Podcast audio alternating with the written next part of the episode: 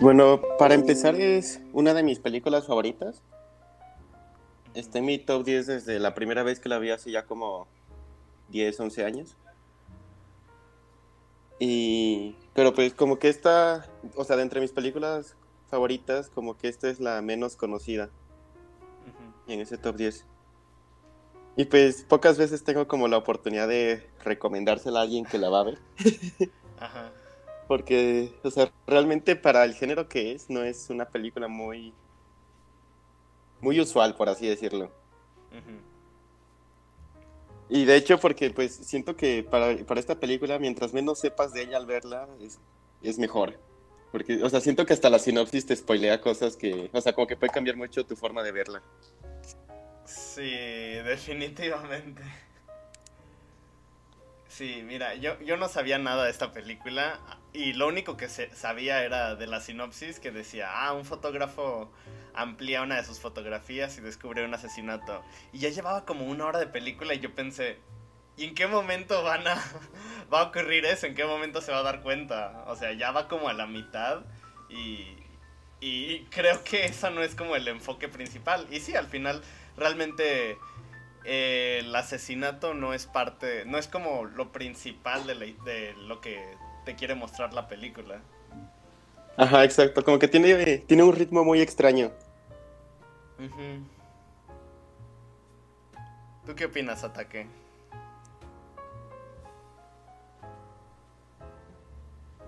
Sí.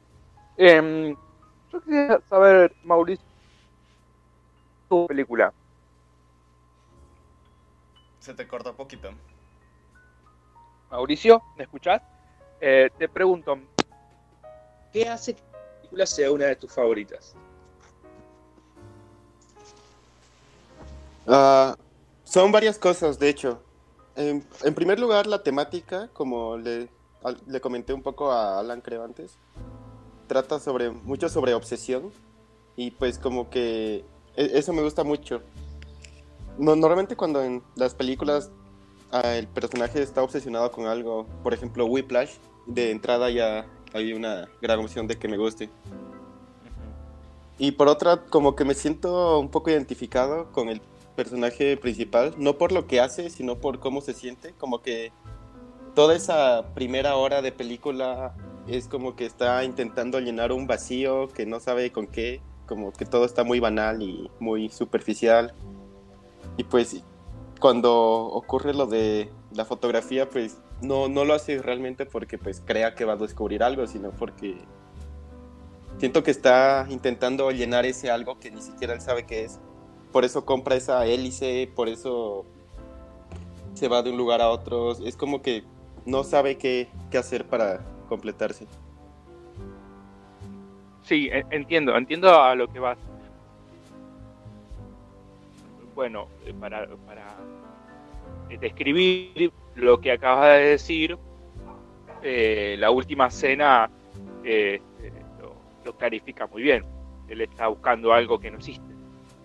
Exactamente. Ah, em, se, se me. A ver, particularmente no. No me pareció muy atractiva, pero entiendo lo que vos decís, ¿eh? Entiendo lo que vos decís y, me dio esa misma sensación de, de una persona que entra y salía, que se metía a recovecos, que iba de un lado al otro, que nunca terminaba nada, que. eh, simplemente era como una especie de, de, hámster en la rueda corriendo hacia la nada y, este, y, y no llegando y inventándose cosas como para como para sentirse vivo como para decir que está haciendo algo no Eh, de la película te lleva te, esfuerza no te, desafía a mirarla. Es un desafío. No me, no me fue tan- para tener una idea elaborada de una película la miro por lo menos dos veces.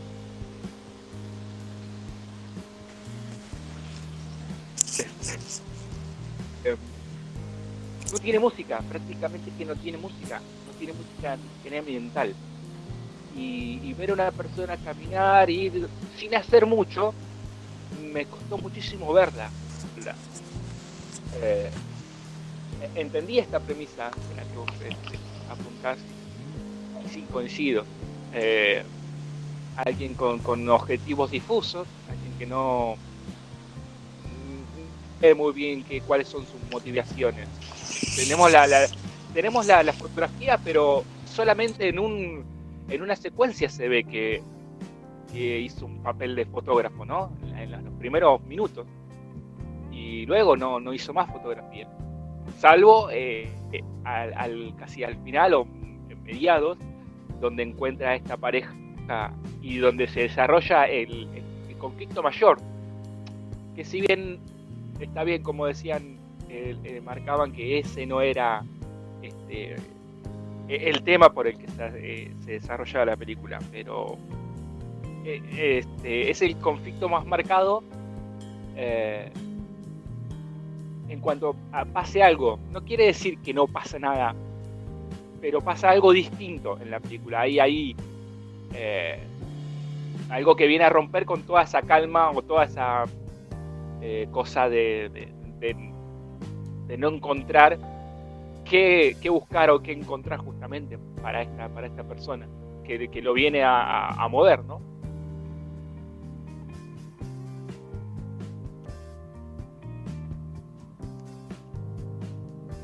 Sí, a mí también. ¿Te fue difícil a vos? ¿Manda? Sí, eso te iba a preguntar. ¿Cómo la digeriste? ¿Cómo eh, te fue fluida verla? A mí también al inicio sí me costó un poquito de trabajo verla porque entre tantas cosas sentía que era un poco larga y que muchas cosas como que no iban a ningún lado.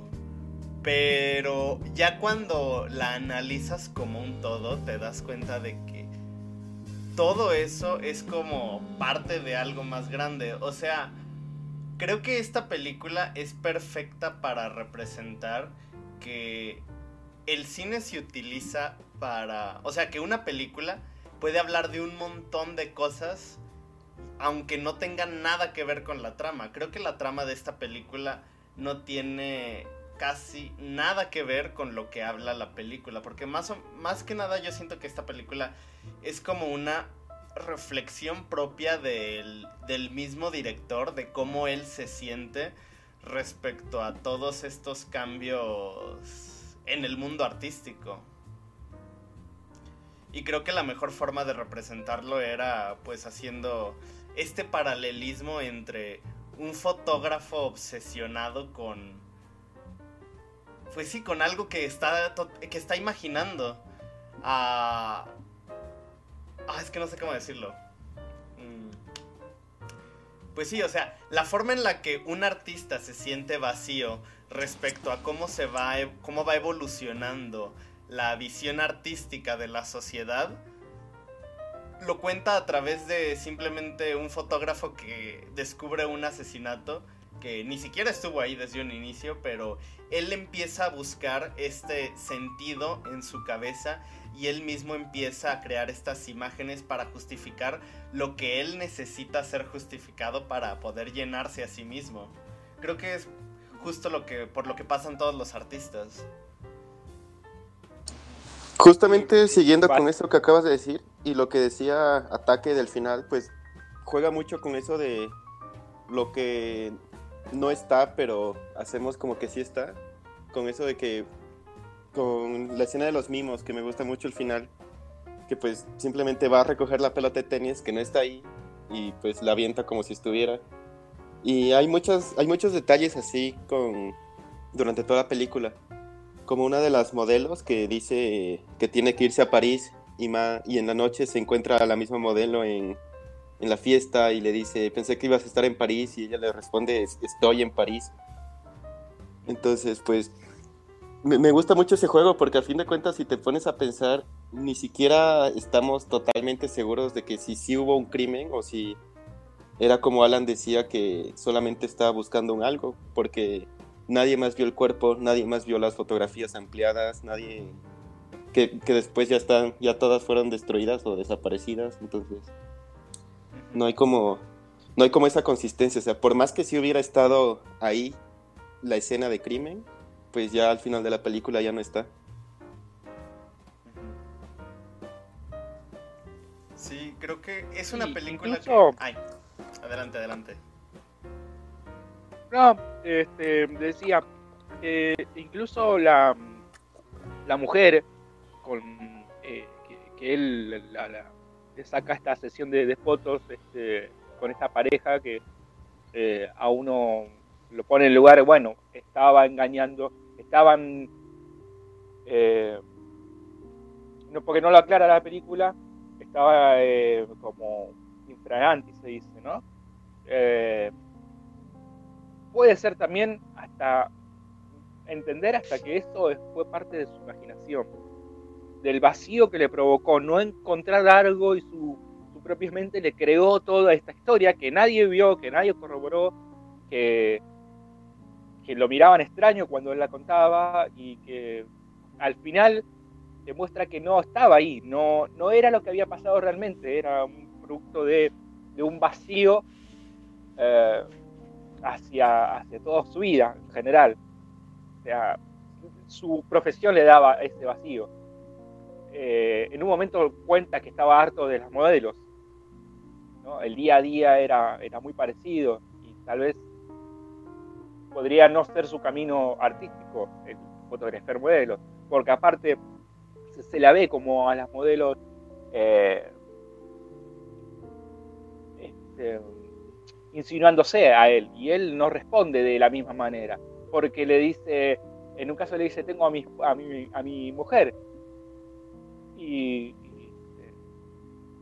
y, y no sabemos bien si tiene mujer o no en realidad La saluda de una manera muy frívola en un momento no sabemos bien si es y, y también quiero eh, remarcar esta parte donde estas partes donde él entra y sale por su estudio ese multiestudio que tenía entra y sale, se mete recoveco, sale pasillos, eh, puertas, donde no llevan a nada. Eso también este, me parece que habla muy bien eh, de, lo, de lo que marcamos, ¿no? De Este lugar a no, a no ir a un lugar, el no lugar.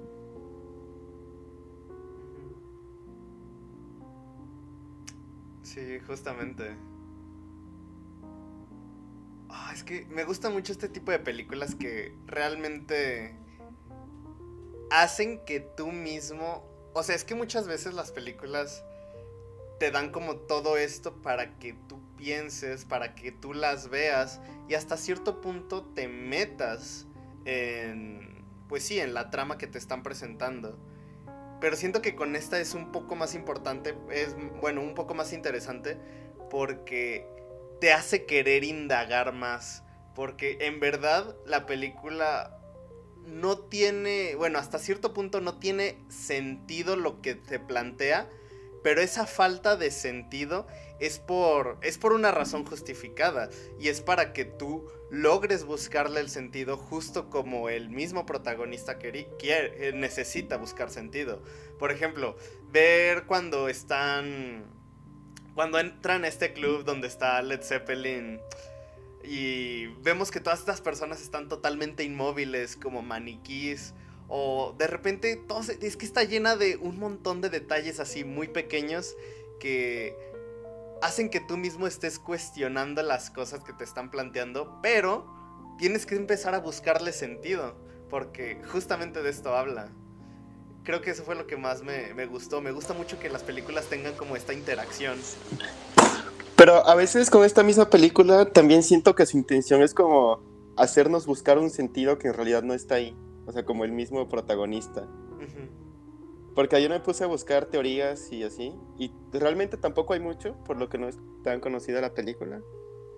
Pero como que también me sentí así, como que tal, tal vez estoy intentando buscar algo que simplemente no está ahí. Ajá. Entonces, Ataque, según entendí, Sí. tú dices que en realidad no hubo crimen, ¿no? Que él se imaginó todo. Eh, puede ser una, una posibilidad. Eh, es- ahí está, es lo que acabas de decir vos. Nosotros estamos haciendo el esfuerzo de encontrarle un sentido a esta película y tal vez el sentido es justamente ese. El sentido de la película es buscarle sentido, no tiene ninguno sentido, pero al ver este, una, este, em, una obra, una obra artística, nosotros, nuestra cabeza funciona así. Le tenemos que encontrar la forma, si no, no entendemos, si no nos quedamos afuera. Eh, creo que en una parte de la película muestra, ¿no? Su amigo artista que, hace unos cuadros muy abstractos, muy, ¿no? Eh, ahí también se puede mencionar un, pequeño detalle a lo que estamos hablando. Mm, es como mirarse un espejo también, ¿no? Buscarle el sentido en, en una película eh, no, se espeja, la película nos espeja a nosotros como, espectadores. ¿Qué es lo que estamos mirando? Nos propone eso. Eh, eh, una explicación a algo que ni siquiera la propia película tiene una explicación. Entonces, mm, libremente uno podría decir, bueno, pasó todo en su cabeza, ¿no?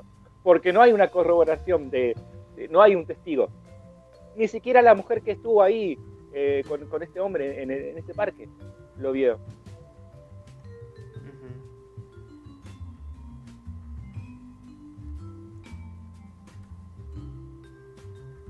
Yo sí definitivamente creo que no hubo crimen. Porque, o sea, desde un inicio cuando observa las fotografías, realmente no se nota nada. Son simplemente, o sea, cuando la vi y vi que está ampliando las fotografías, dije, no, le voy a regresar. Apagué las luces para ver de forma más clara la televisión y dije, no, no hay nada ahí. Pero ya conforme avanza la película y vemos cómo él va agregando, o sea, él va ampliando, va haciendo estas cosas para ver ahora sí la silueta de la pistola. Fue cuando yo dije, ok, creo que caí en el... Creo que justamente esta película intenta jugar conmigo porque desde un inicio no se ve nada, pero él comienza a buscarle sentido, así como yo también, ya que venía con la predisposición de saber que ocurría eso, pues me predispuse a buscarle esta, a buscar como estas imágenes por si la película no era tan detallada en el aspecto técnico en cuanto a la calidad y eso, aunque la película sí tenía buena calidad, digo, por algo pesa 10 gigas, pero... de hecho, esa, esa, fue la razón por la que sí quise subir la versión con buena calidad, porque... Porque luego, pues, si no das entrada a la duda de que tal vez porque le estás viendo en 720 no alcanzas a ver algo y así. Ajá. Sí, y fue justo cuando dije, ok, creo que sí, creo que sí se lo imaginó, porque si al inicio no, no se ve nada, pero después él mismo encuentra esta forma, tú mismo vas buscando sentido a las cosas. Vas creando, vamos creando el sentido. Vamos creando el sentido conjuntamente con el protagonista, nosotros como espectadores. Por eso eh, juega este, este rol de, de, despejarnos, de sentirnos este, de un dentro eh, fuera de la trama buscando el sentido a, algo que no tiene trama. Y, este tipo eh, y, nosotros creyendo que llegamos a algo igual que el, que el protagonista ¿no es cierto? él también en algún punto se, creó y le encontró el sentido hay una hay una escena donde a mí me, pareció que que también era muy muy detalle no estamos jugando a, forzarnos a encontrar el detalle que nos dé un sentido. Cuando él está eh, deteniéndose ahí en, las fotografías, ampliándolas y todo, hay un reflejo donde muestra como una especie de rostro, ¿no? Vieron que nuestro cerebro funciona de esta manera. Encuentra la forma en un lugar donde no tiene forma. No sé si lo notaron, pero... Y, y ahí dice, pará, él no me parece que está como se dice acá, playando, se está eh, sugestionando a, a ver algo, porque en su vida no hay nada, o no sé. me preguntaba esto en un momento, y después dije, ah, bueno, puede ser. Y ahora con toda esta charla digo, sí, la película no tiene sentido. Nosotros estamos dando el sentido a la película y creyendo que encontramos un sentido. Eh, eh, es que lo más interesante es que te da todas esas entradas para creer que sí pasó algo, pero también es muy fácil explicar por qué no pasó nada. De hecho, en esa misma escena en la que dices que se ve el reflejo del rostro, luego como que hace un paneo hacia abajo, como siguiendo la mirada del protagonista, y también se ve como una silueta como que se puede dar a entender que es la forma de un arma. Y por eso la primera vez que llama a este su amigo le dice que, que evitó un asesinato. Y ya luego hasta después cuando amplía la otra fotografía es que dice, no, no lo evité. O sea, como que sí empieza a, no sé si forzar, pero pues a, buscar algo más. Sí, forzada es la, palabra. Forzado es también el análisis que, que estamos haciendo nosotros. Sí, totalmente, pero me encanta. sí, sí, sí, sí, sí. Ahora, ahora entiendo por qué, por qué es tu favorita. No será mi favorita, pero te entiendo. Sí, por eso te decía que me identifico mucho con el protagonista, porque siempre me pasa que de, alguna cosa pequeña que sale me obsesiono muchísimo y tardo horas en darme cuenta todo el tiempo que perdí en algo que tal vez no está ahí. Creo que la única cosa que al menos no me gustó de esta película fue toda esta secuencia con estas dos chavas. Que ahí sí en verdad no... Ah, ya se unió Rafa. Ahí sí en verdad no, no entendí como cuál era el punto de todo eso. ¿Qué querían decir? ¿Qué querían mostrar? Yo lo que siento con eso es como que, o sea, Ah, también ya lo mencionó Ataque, con eso que pues son realmente chavas eh, que se consideran, o sea que cualquiera yo creo las puede considerar bonitas, guapas, atractivas, pero pues él no tiene realmente un interés más allá que pues jugar un rato pero sin tomar nada en serio. Y eso también le da entrada a que como les como no les toma las fotografías y les dice mañana y justamente la siguiente, cuando él ya se va y regresa otra vez al estudio y está todo destruido, pues también te da, a mí, al menos a mí me dio la idea de que podría haber sido, o sea, como que ya se hace odiar por varias personas, ¿sabes? Podrían haber sido esas dos chavas o podría haber sido la misma señora a la que le estaba tomando la fotografía, o, sea, ya hay más, ya hay más opciones para saber que, por qué se destruyeron las fotografías. Em, sí, sí, sí, puede ser también esta cuestión de nunca terminar nada, ¿no? Tiene también un hilo de, de nunca llegar. Sí. Eh, a, mí me llamó mucho la y no entiendo el por qué también, a ver si ustedes este, eh, lo, podemos lograr encontrar el sentido de esta, la primera escena y la última escena donde aparecen los mismos, lo mismo, los mismos, los mimos. Eh, ¿qué, vendrían a hacer? Porque ese es un grupo muy pintoresco, muy, muy llamativo. Me, gustó mucho esta parte. Pero no entiendo ahora a qué. ¿Por qué habría que entenderlo por otro lado? Pero, ¿qué rol cumple? ¿Por qué están en.? ¿Por qué? Alguien que me lo pues, explique. Yo, yo creo que es solamente parte de esa narrativa para reforzar, pues, que lo que está y no está, que es lo que venimos diciendo desde el principio porque al final el mimo es el que interpreta, o sea, hace un acto fingiendo que hay cosas que no están ahí, hace una pared o como tal vez la pelota. justamente, ah, perdón, estás hablando y no No, ya, ya, ya había acabado. Decía que justamente es eso de Ah. Ah, claro, el mimo está fingiendo.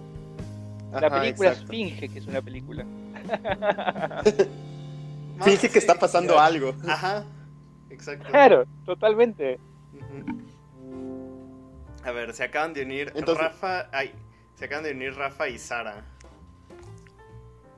Hola. Hola, ¿cómo están? Bien, bien. Hola, hola. ¿Qué tal? Saludos. ¿Qué tal? ¿Qué tal? ¿Sí vieron la película?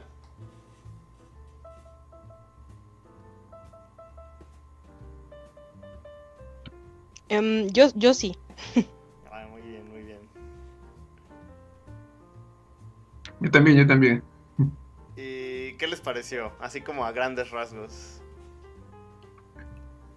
Eh, otra película que vemos donde parece que no tenemos una trama exacta, ¿no? O un tema exacto, ¿no? Parece otra vez este un acontecimiento, o sea, algo que va ocurriendo, pero que no hay, casi no hay desenlace y tampoco sé si hay un nudo, ejemplo.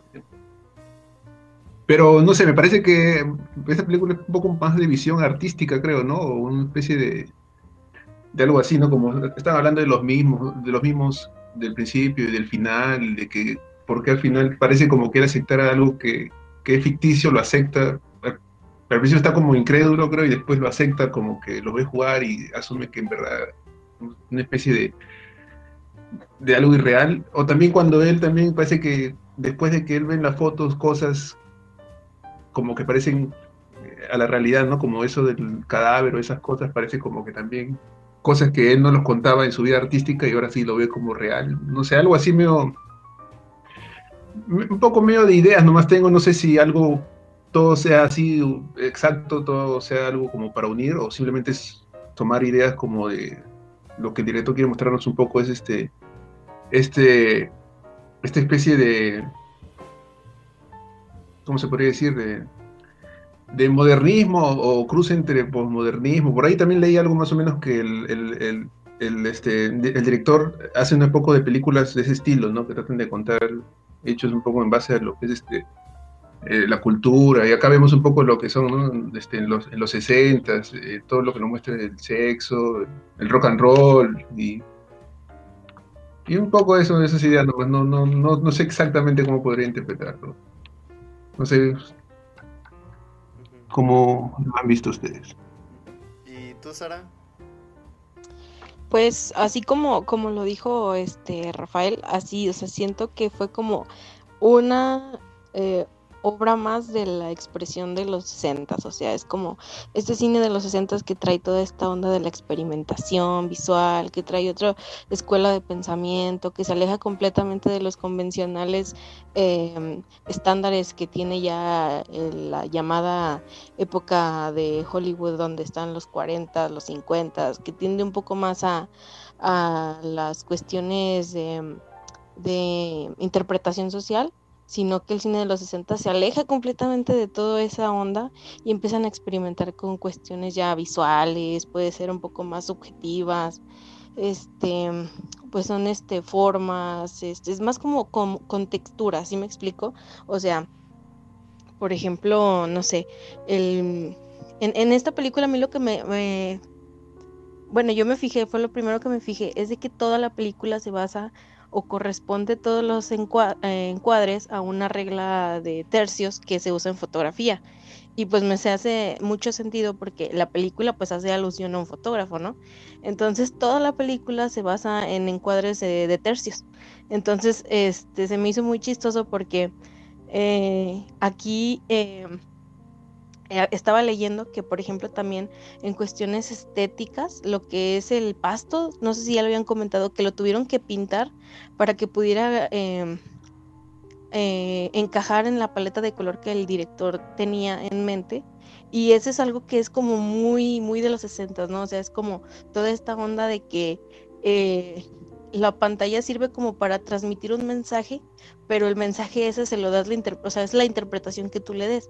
Y esa es algo que se había separado mucho, por ejemplo, de, te digo, de los, del cine de los 40, del cine de los 50, que en realidad era más en, esa, en ese aspecto como más el mensaje eh, como tal, o sea, las actuaciones, los personajes y todo.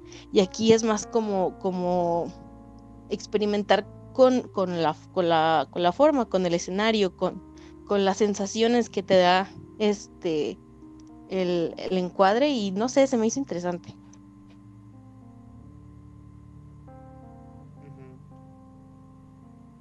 Wow, no tenía idea de eso del pasto, pero sí, justamente estábamos hablando de eso, de cómo la película, pues sí, aparentemente hace que las personas que pues sí que el espectador le dé como le busque como un sentido. Pero pues ahorita antes de que se unieran o creo que sí se alcanzaron sí se alcanzaron a unir estábamos hablando sobre los mimos que o sea yo creo que por ejemplo los mimos pues justamente reflejan la misma visión de la película de pues los mimos prácticamente su mera existencia radica en que la interacción eh, que tienen ellos en su propio mundo son cosas que no están ahí, no existen, pero lo imaginan. bueno, no lo imaginan, sino que creen que ahí están las cosas. Lo único que sí me no entendí del inicio es que van alternando unas escenas de los mimos con escenas de un montón de gente caminando, trabajadores, cosas así. Y es lo que no entiendo, no encuentro como esta relación entre los, los mimos y las personas. Porque incluso hay, un, hay una toma donde se ven todas estas personas con trajes completamente negros, desaturados, pero vemos una niña corriendo con colores muy vivos. Y después otra vez los mimos. Fue lo único que dije, como, mm, ¿cuál es la intención ahí de los mimos? O sea, entiendo por qué están los mimos en la película, pero no entiendo por qué van cambiando entre los mimos y todas las personas. Tal vez, tal vez sea esto que, los mimos en un momento eh, piden, piden dinero a las personas, ¿no? A los vehículos y la gente se ve que les da. Ellos se ganan su vida así, haciendo, eh, fingiendo que están haciendo algo, haciendo el trabajo de mimos. Y las personas que salen de la fábrica eh, también están fingiendo de alguna manera, haciendo algo a cambio de dinero. ¿no? Esa es su labor. Eh, por ahí es, este, eh, la contraparte de hacer y no hacer algo, eh, de manera que uno se, ganan la vida fingiendo y, otras personas este, hacen algo que tampoco les lleva a nada. ¿no? Es bastante vacío porque nos muestra también una imagen apática de las personas que salen de trabajar, ¿no es cierto? Eh, como vos decías, eh, están colores saturados y hay de repente una niña con, colores bien llamativos y hay una, contraparte ahí. Eh, y lo que significa, lo que se puede llegar a decir es eso también, es un, es un sinsentido también. Mm. ¿Qué hacen estas, estas personas en definitiva? Están siendo tristes. Em, ¿Vieron la película eh, Gracias por el viaje? Eh, gracias, por el, gracias por el pescado. Yo no. Eh, pues, bueno, después les voy a pasar bien el link. Este, esta película inglesa. creo que estoy confundiéndome el nombre, pero en un, en un arte dice eh, esto es todo, gracias por el pescado, que es una rebelión de delfines eh, que se van a otro planeta. Bueno, es bastante bizarra. Eh, en un momento hay un robot, ¿no? Este, súper inteligente y un humano, una persona, le pregunta cuál es el sentido, cuál es el sentido de la vida. Y este robot le contesta 42 y le dice, y queda ahí, ¿no es cierto? 42 en, el código de, computación, apretas 42 alt y aparece este, el asterisco. El asterisco es un comodín. El asterisco es lo que vos quieras. ¿Cierto? Eh, y esto, y esta película es 42 es muy, es muy así, es muy asterisco, es muy comodín. Por eso, lo que decía recién este, eh, Sara, que queda a, nuestra libre interpretación. Si fue ficcionado el, asesinato, si fue una creación de él, si en realidad pasó, que, todo queda a interpretación. O, o, simplemente es una película aburrida, nosotros somos espectadores pasivos y vemos una película que no pasa nada y no pasó nada, no hay un desenlace, eh, queda tu interpretación. Y, ese, ese, desafío que, nos pone eh, está muy bueno, porque no, no necesariamente tiene que pasar algo contundente, eh, efectivista, para que algo tenga, tenga sentido en nosotros. Y, al mismo tiempo conformarnos con, con la tranquilidad de encontrarle un sentido. Hasta, por ejemplo, hasta creo que el director juega un poco con eso, ¿no? Cuando nos pone, por ejemplo, ese que la, mujer que no quiere que le, que tome fotos, como para decir, ahí está, de eso se va a tratar.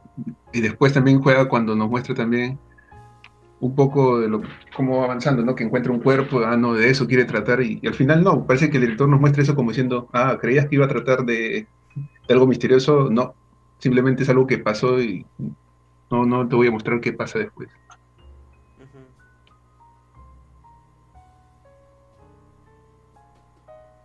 Yo yéndome así un poco más así como a los extremos de una interpretación acá bien pues si la quieren llamar forzada o acá como muy extrema, yo lo sentí o yo lo interpreté más como una película que tenía un trasfondo social. O sea, para mí, por ejemplo, esa escena donde venían todos los trabajadores, este, que salían como de la fábrica, en su mayoría eran personas, o sea, viejas, eran personas grandes. Y en su contraparte, cuando, cuando cortan hacia donde están estos que le dicen que mimos y que, que en su mayoría son jóvenes, para mí era como esa traspolación de sociedades que se encontraba en el mundo.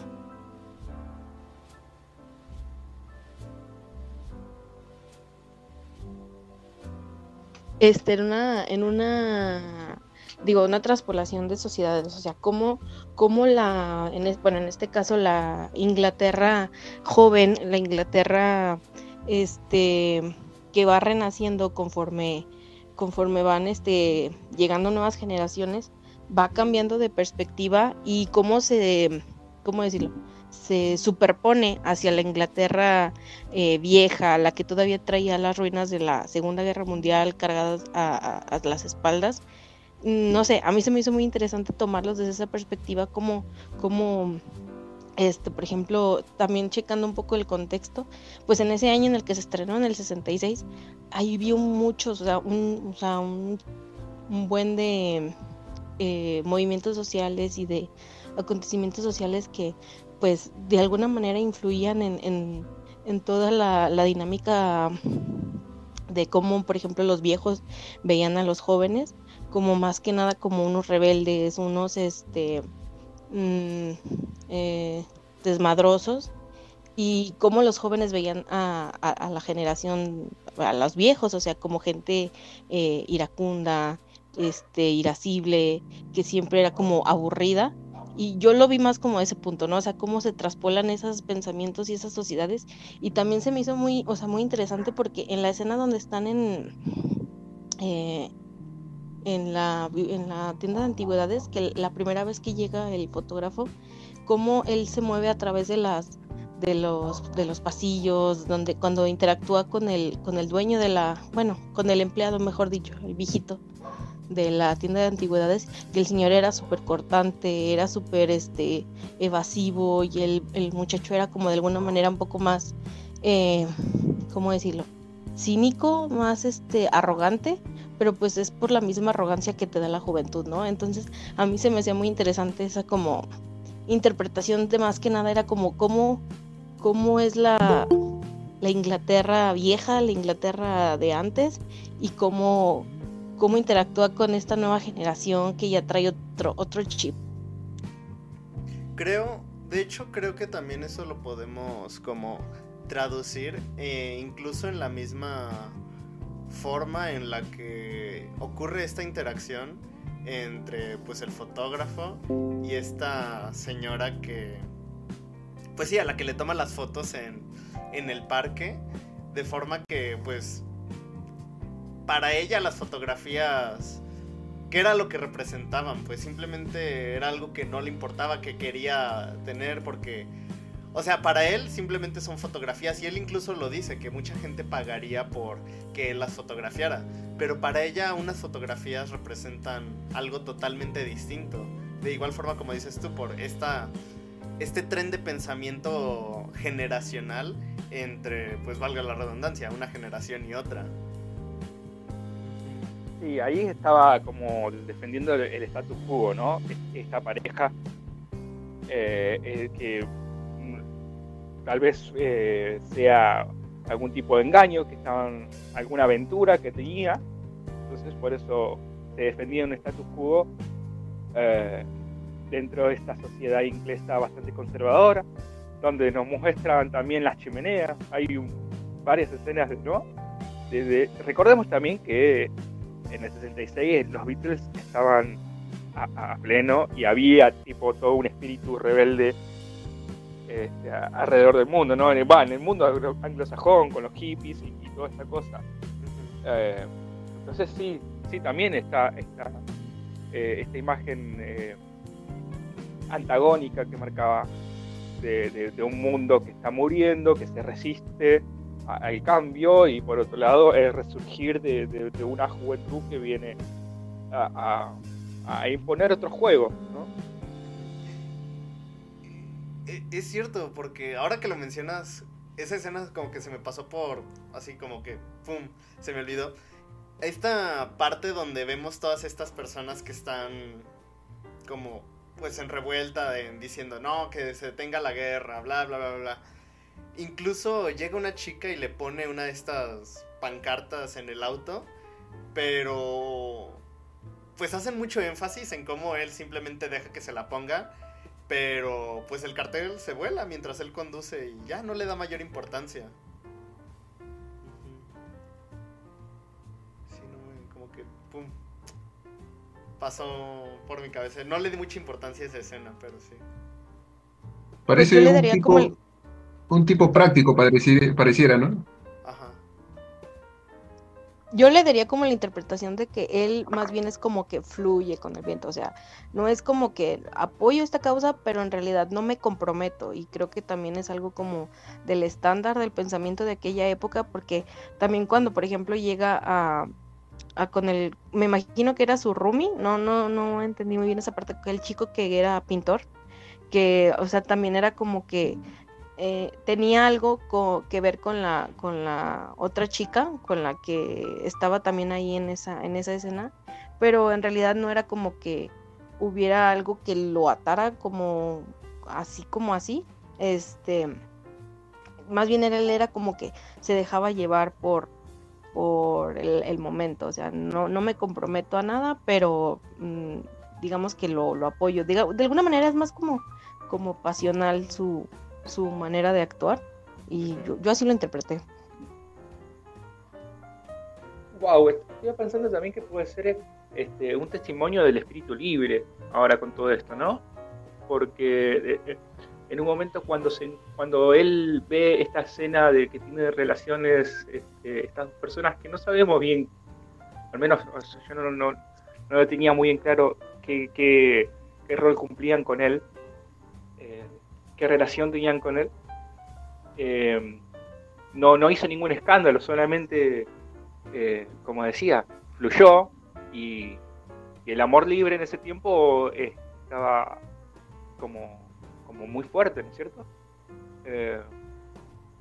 entonces también puede ser que hable todo también del espíritu este libre de, bueno, dejemos que las cosas pasen y, y no nos hagamos tanto, tanto escándalo, no reneguemos tanto de, todo, de la vida, no, no vivamos como, estos trabajadores que parecen este, abatidos. Ahora, este, hay una escena también donde él, este, un poco que se desmiente, ¿no? Dice, estoy casado, después dice no, después dice, tengo hijos y también dice que no. Como que va construyendo, no sé, yo pensé que estaba un poco contando no sé si estaba contando de verdad o estaba jugando cuando, o sea, estaban tratando de mentir, pero, pero a la vez algo de verdad, eso es lo que no entendía muy bien, no sé qué cosa quiso decir esa parte, no sé ustedes qué entendieron. Pues yo pienso que más bien ahí va justamente eso de que, pues, es como de, pues nada me ata, o sea, no me comprometo a nada, puedo que quizás este viva con una chica, pero pues puedo tratarla como mi esposa, puedo que no, eh, no sé, lo de los hijos quizás era como de, pues puedo haber tenido un hijo, pero pues mm, quizás este, no me hago cargo de él, o sea, siento que quizás estaba tratando como de, de este, mm, quitar todas esas este, cuestiones de rígidas sociales que tenía, por ejemplo, ajá, así es, así es. Entonces siento que ahí en ese momento él trataba como de quitarse todas esas eh, estructuras eh, sociales que pues estaban establecidas. Es como de qué más da si estoy casado, qué más da si tengo hijos, o sea, X.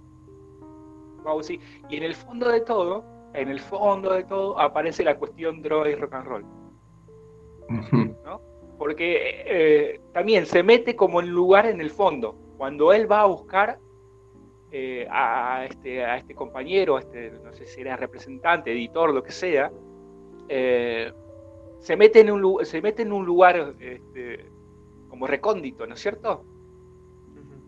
No trata, no, claro, no trata la película del espíritu de los 60 rock and roll y drogas. Eso está en el fondo, eso es, eso es, no se basa en eso el espíritu de los 60. No va por ahí.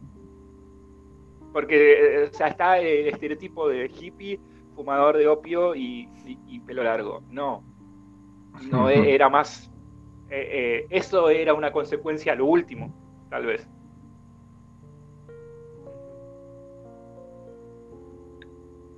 digamos, casi dándole otro, otro significado más complejo, ¿no? No tan simplista.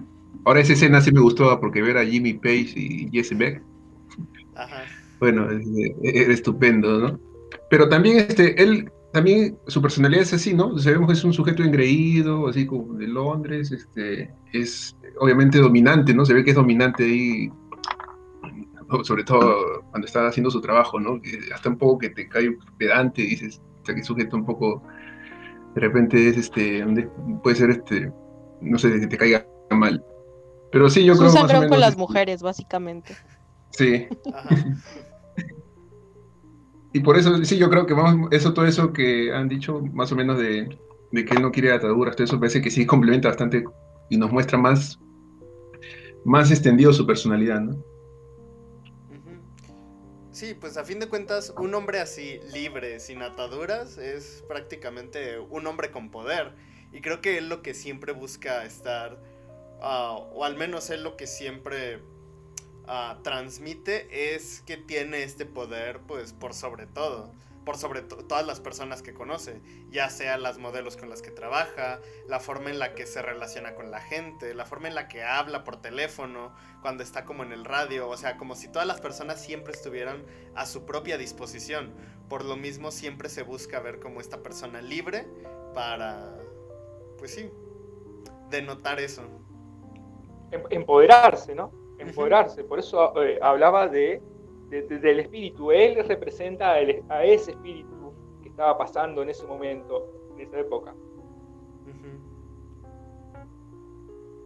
Sí, justamente eso pienso que él, representa el espíritu de este choque con la, la, cultura de los 40, 50, que era conservadora y es como completamente el opuesto, con el pensamiento ya un poco más eh, metido en las cuestiones sociales y todo eso. Más, vuelvo a decir lo mismo, o sea, es como más pasional, una reacción más pasional, más de alguna manera visceral, cómo actúa. Y creo que esa es la representación. Y a mí también eso me, me, me da a entender con la cuestión del, del, cuerpo y del asesinato. Es un, también como un poco de la perspectiva que tiene esa, esa generación, o sea, como de toda esta onda de, de eh, la, violencia que se generaba en, esa, en esos tiempos por lo mismo de las revueltas sociales, creo que de alguna manera lo pudo haber plasmado con el asesinato de, de la de esta pues esta persona que estaba ahí en el parque yo, yo podría como interpretarlo de esa manera, ¿no? O sea, como que la, violencia que marca la generación está ahí en ese cuerpo que a veces está porque lo reflejan los medios, pero a veces no está porque los periódicos ni la televisión hablan de ello, ¿no? Entonces, no sé, puede ser otra interpretación. Wow, que eh, de repente este cuerpo representa a ese, a ese status quo ¿no? de la sociedad que él lo está viendo. El espíritu de los 60 es quien va a asesinar a, a, ese, a ese mundo antiguo. Podría ser, porque yo, yo también lo, lo, asemejaría un poco más como a la generación, o sea, anterior, porque los que estaban como los, la pareja que eran como los sospechosos, se veían un poco más grandes que él. Entonces yo pienso, o yo lo podría interpretar como que él asocia que, por ejemplo, el cadáver, como les digo, es como esta cuestión de, de las eh, cuestiones así como sociales, la violencia y todo eso, y la generación eh, pasada es la que generó ese asesinato, ¿no? O sea, como que le pueden echar un poco la culpa a los papás, a los abuelos, a toda la generación pasada y recae en estos dos personajes, este, el masculino y el femenino. Eh, yo, así lo interpretaría. Sí, además se trata de una búsqueda, de una búsqueda, de un hallazgo, porque él se da cuenta, él buscando, buscando, se da cuenta que hay un, hay un asesinato, hay un muerto, hay, hay algo sin vida. Ajá, es justamente lo que predicaban en los 60, ¿no? Con todo esto de la despertar espiritual y todo esto. Es como de, oye, nosotros nos dimos cuenta de que esto está pasando. Creo que puede ser algo así, ¿no? O sea, que ustedes, los papás, los abuelos, mata, están matando al mundo, no sé. Y nosotros nos dimos cuenta, somos los awakes los que les dicen. muy bueno.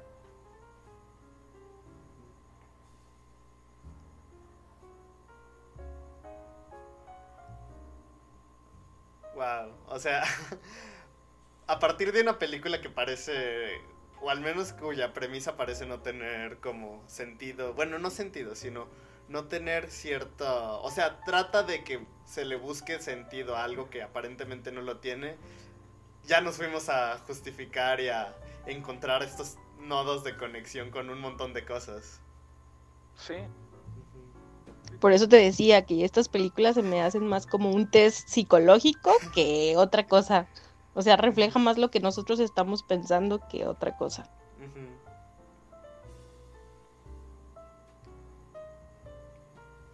Sí, no, y, me, yo también me quedé pensando como ¿no? todos acá, cómo, cómo este, las otras miradas nos, nos alimentan, ¿no? Nos, nos retroalimentamos. Porque sin la mirada de, las otras personas, tal vez no, no, no hubiésemos visto eso o este, y, bueno, cuando alguien nos dice, ay, puede ser que, sea por acá, este, fijémonos en esto, y ahí se develan un montón de cosas. Eh, tal vez no es la, no sea la, la, intención del director que haya ocurrido esto, pero bienvenido sea. No creo que estemos tan errados. No, ni yo creemos, ni yo creo que estemos tan errados, la verdad conociendo como a, todas las películas que salieron como por esa época, toda la onda que traían, que les digo, o sea, como la estética y todo eso, siento que, o sea, no estamos cerrados en nuestra interpretación, aunque quizás no es la que el, el director pensó, pero el director fue como de, pues, la que ustedes quieran agarrar, ¿no? Mauri, ¿has visto más películas de este director? No, todavía no. ¿Esta es la única? Sí. Ok, ok. Oye, Yubi, en un momento pensé que te habían este, abierto la puerta así, como ah. de terror. Ah, sí, fue mi mamá. Vino a preguntarme. me espanté, me quedé así, oye, Yubi, seguí atrás. fue mi mamá, vino a preguntarme qué quería de cenar. Es que, Mauri, tengo mucha curiosidad por algo, porque... O sea, este, este director bueno, no sé si sepas, digo, ya me dijiste que no has visto otras películas de él, pero creí, creí que iba a ser como cine italiano, digo, suena medio estereotípico de eso, pero por alguna incluso también por algunas formas en las que está filmada esta película se ve muy muy de cine europeo pues del siglo pasado. Tiene mucho ese estilo en cuanto a las tomas, en cuanto al ritmo. No, la verdad no te puedo ayudar con eso. no, no sé mucho de ese director tampoco. Sí tengo películas suyas en mi watchlist, pero no, no me di el tiempo de verlas. Pues habrá, habrá que ver algunas otras, porque sí, creo que es bastante interesante. O sea, sí, creo que fue una película muy, muy interesante. Tiene mis cinco estrellitas en Letterbox. Pero esa película sí, o sea, no sé, estaba pensando en una película parecida o que pueda tomar un tema, no sé, algo parecido, ¿no? Acá tomó un fotógrafo, pero hacerlo algo en esta época me parecía, ¿qué elemento tomaría, no? Porque digamos que en esa época se ve un poco el apogeo, ¿no? Del artista, ¿no? Como el fotógrafo. se ve que, digamos, él se ve como una persona exitosa, ¿no? Ahorita yo no sé qué tomaría, qué personaje podría hacer algo similar, ¿no? O sea, digamos, qué profesión, algo así. Ah, hay una película que siento que tiene algunos elementos similares, ahora que lo dices. Ah, esta con Andrew Garfield, la de Ay, sí. ah, Under the Silver Lake, Sí, que sí, es sí. igual de un chavo. E- Este es desempleado, pero igual como que se obsesiona con cosas que al final no se sabe si llegan a algún lugar o no. Y, y también tiene como esas secuencias raras que no sabe si aportan o no a la película y así. Pero aparte esta película, esa película tiene como 20 interpretaciones distintas, o sea, esa sí es una cosa muy muy loca. Yo la tuve que ver como tres veces seguidas. De hecho, esa película tiene todo un subreddit de gente intentando descifrarla. Wow, sí, porque incluso tiene como su propio sistema Sí, tiene críptico, códigos, su- ajá, y sus códigos, sí. Ajá. Sí, porque yo tenía muchas ganas de verla desde que salió el tráiler, más que nada porque el director fue... ¿Director o directora? Ay, la verdad no sé. Pero fue la misma persona que hizo la de It Follows. Que se Sí, me hizo una cosa maravillosa. Y cuando dije, ay, va a ser, va a ser esta película, eh, está interesante. Y la vi ¿Cómo se llama? Under el misterio de Silver Lake. Under the Silver Lake. Con Andrew Garfield. Y es, es del director de It Follows, dicen, ¿no? Sí, sí, sí. Sí, les pasé el nombre en el grupo. Ok, ok. Que por cierto, ¿no han visto esta nueva de Andrew Garfield que sacó? ¿Cuál? La de. Ahorita te investigo el ¿Este nombre. Sí, sí, sí. También me llamó muchísimo la atención. Como que últimamente se está metiendo a películas muy. Pues muy interesantes. Ya fuera de lo común. Ay, ¿cómo se llama? ¡Ay! Trato donde es como un host de un programa, algo así.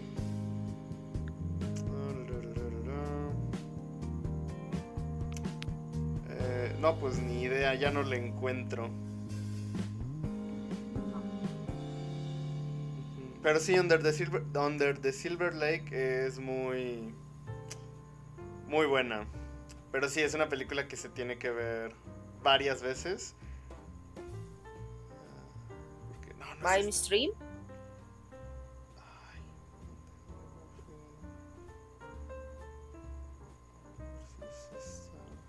Ah, sí, es esa, Mainstream. Ajá. Ajá. Sí, dos jóvenes de Los Ángeles que por pura suerte se convierten en un éxito viral de YouTube, lo que los lleva a iniciar una carrera como influencers. Sí, Es que hay una que se estrenó, creo que se llama la de The Ace of Tammy Fail, algo así, ah, de 2021. ujú. sí, sí, sí, es la de Mainstream. De Gia Hablando de- Coppola. Ujú. Hablando de Andrew Garfield, supuestamente va a hacer un cameo o, este, o va a salir en el multiverso de la película de- del Hombre Araña. ¿Será cierto?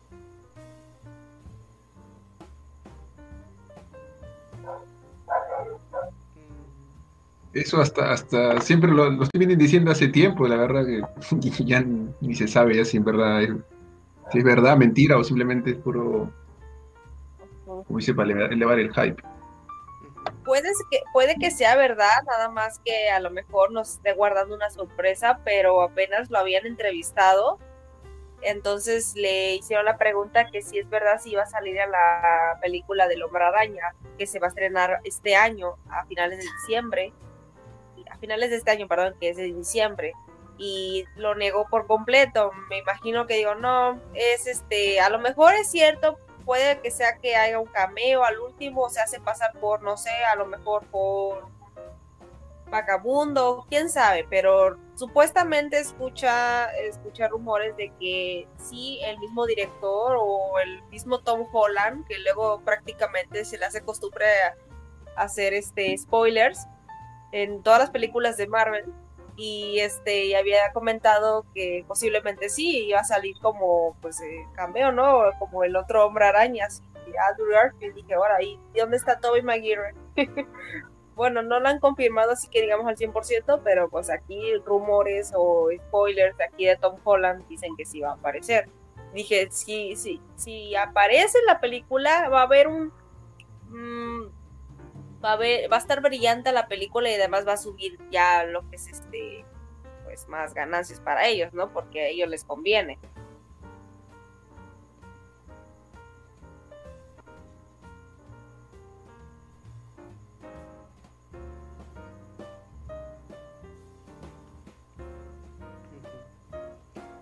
Bueno, acaba de mandar al grupo también la otra película de, de Andrew Garfield, la de Mainstream. Ahí por si tienen un tiempo para que las busquen. Y si pueden, compartan el torrent porque esa de Mainstream no lo, no lo he encontrado. Gia Coppola es algo de Sofía y de Francis Ford Coppola.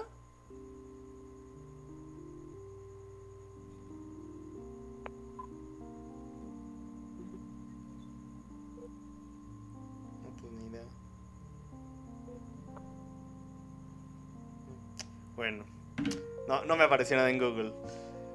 Entonces, Mauri, ¿qué, ¿qué interpretación le das? Ya que, bueno, ya que tú elegiste la película, ¿qué, qué puedes decir al final?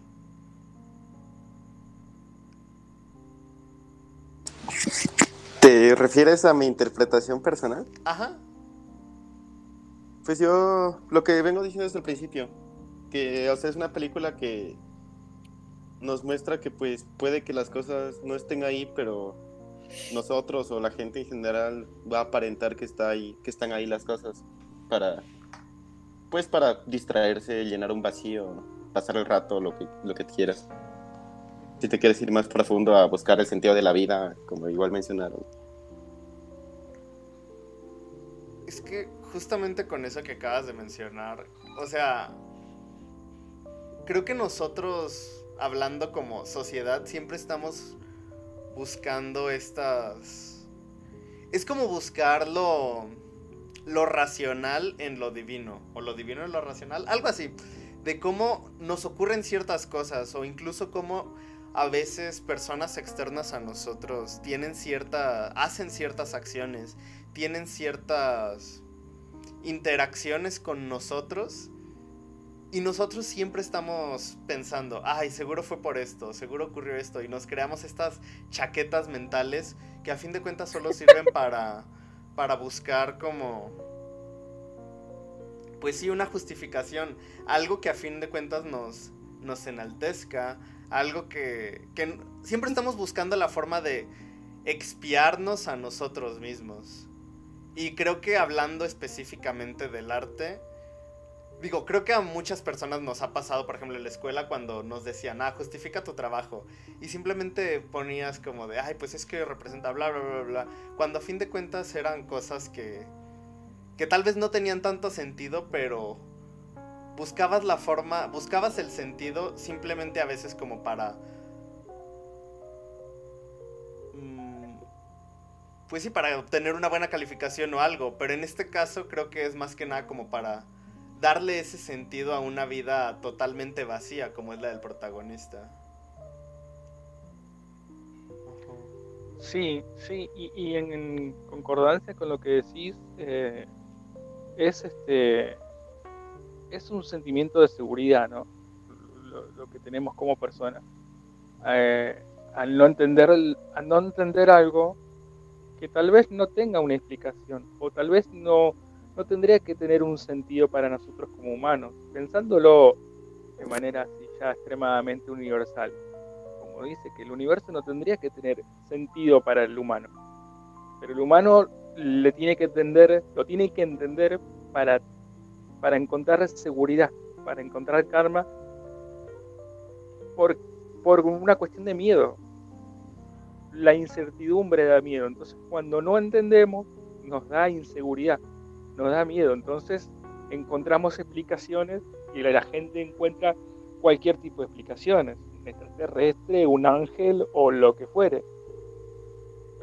Eh, eh, entonces, eh, eh, en, este, en este caso también nos plantea eso. Nosotros, si bien puede tener, obviamente, el trabajo de, de Antonioni en este caso, nos desafía eso. Nos desafía no, no tanto a encontrarle el sentido, sino a este, que, reflexionemos sobre el sentido mismo de las cosas, sobre el sentido de, encontrar sentido también, ¿no? y, y había, creo que una frase de Groucho Marx que decía, eh, en cuanto al arte, si una expresión artística, cuando uno, alguien, un crítico le decía que no entendía sus expresiones artísticas, le, dice, bueno, ¿sabes qué? ¿Querés entender algo? ¿Querés entender todo? Anda al excusado y vas a entender todo. Eh, también las expresiones artísticas es, este, se ligan a eso. No tiene que tener una interpretación, no tiene que tener un sentido. El arte es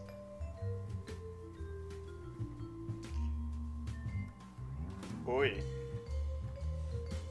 Uy. Bueno, ah, es que eso me recuerda mucho de mis clases de diseño y esta pregunta que siempre nos hacían de ¿el arte es del artista o es de la persona que lo interpreta? ¿Qué hace arte arte? Si la el lo que el o sea, si el artista simplemente hace la obra, para él o si la hace como para que otros la interpreten. ¿Y cuál de o esas o alguien le da o alguien le, da la completitud. Exacto. O, cuando se vuelve arte, ¿no? De repente es arte en, determinado momento cuando alguien lo aprecia también, ¿no? Como dices, ¿no? Que nosotros creamos el arte. Sí, porque cualquiera podría decir, ah, pues simplemente yo me expreso de esta manera y, y ya es arte, pero realmente el hecho de que sea una forma de expresión lo hace arte, porque obviamente tiene que tener estas virtudes, estos valores estéticos que siguen determinadas como corrientes. Pero tampoco, al menos yo creo que no solo por tenerlos... Ay, no sé, es que es muy complicado. Al menos creo que no solo por tenerlos cumple toda esta arteosidad. era una palabra que mis profesores usaban para cumplir todo lo que se necesita para hacer arte. Porque evidentemente necesita una decodificación. O al menos no, no decodificación. Porque eh, ninguna interpretación es una decodificación. Sino, pues sí, necesita una interpretación. Porque nosotros cuando vemos arte, inmediatamente lo hacemos nuestro inmediatamente dejamos de lado lo que el artista quiere proponer. Y digo, es una opinión muy personal, pero dejamos de lado lo que el artista quiere proponer para dar nosotros nuestra propia interpretación y nos adueñamos de esa obra.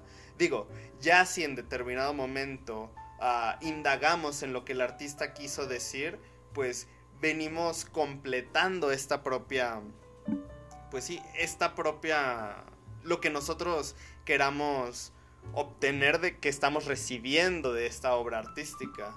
Pero no sé. ¿Y si, y si viene por, um, por descarte? Si viene a través de desde los sentidos por descarte, nosotros vemos, eh, no sé, un pastel y lo interpretamos como algo comestible, eh, como algo que nos alimenta, pero si este pastel tiene em, recursos estéticos, lo vemos como un pastel artístico. Eh, entonces por ahí, por ahí también el, arte es, a través de lo que nos dictan los sentidos. Nosotros interpretamos las cosas con el tacto, con los sentidos, ¿no? Entonces, a través de eso ¿qué nos llega? ¿Cuál es, cuál es, ¿Qué es lo que nos dice nuestro cerebro o nuestro sentimiento, lo que sea? ¿Qué es lo que estamos viendo? ¿Qué es lo que estamos experimentando? Entonces lo hacemos por descarte. Esto, este pastel no es una botella, porque es un pastel.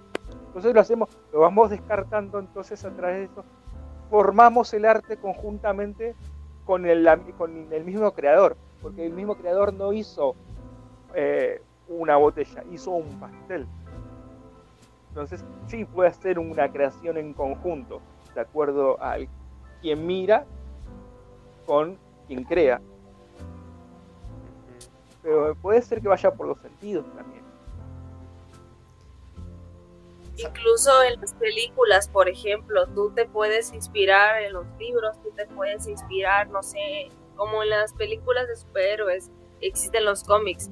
Tú te inspiraste, no sé, en este en el creador del espantapájaros, pero pones a una persona, a una persona humana y lo vistes, sabes que lo voy a, voy a hacerle una vestimenta sumamente diferente al de los cómics ¿Qué voy a hacer? Ah, pues voy a, no sé, voy a tratar de inspirarme, no sé, en unas películas que me llamaron mucho la atención cuando era niño. Los voy a poner en práctica y si me sale bien voy a contratar a, mi, maquillista profesional y ahí estás, ¡pum! Lo voy a desarrollar bien y ahí, sale, ¡pum! Ahí está como, como este, la que hicieron. es como la del payaso eso, más o menos, ¿no? Que el director eh, Andy Muschietti, el argentino, eh, se inspiró de la película, obviamente, y pues agarró su libro, agarró el libro, lo empezó a leer y no lo quiso, no quiso recalcar, tampoco quiso copiarle al de los 90, porque dijo, no, voy a hacer algo sumamente diferente y voy a crear un arte más terrorífico al de las películas anteriores, entonces voy a hacer esto.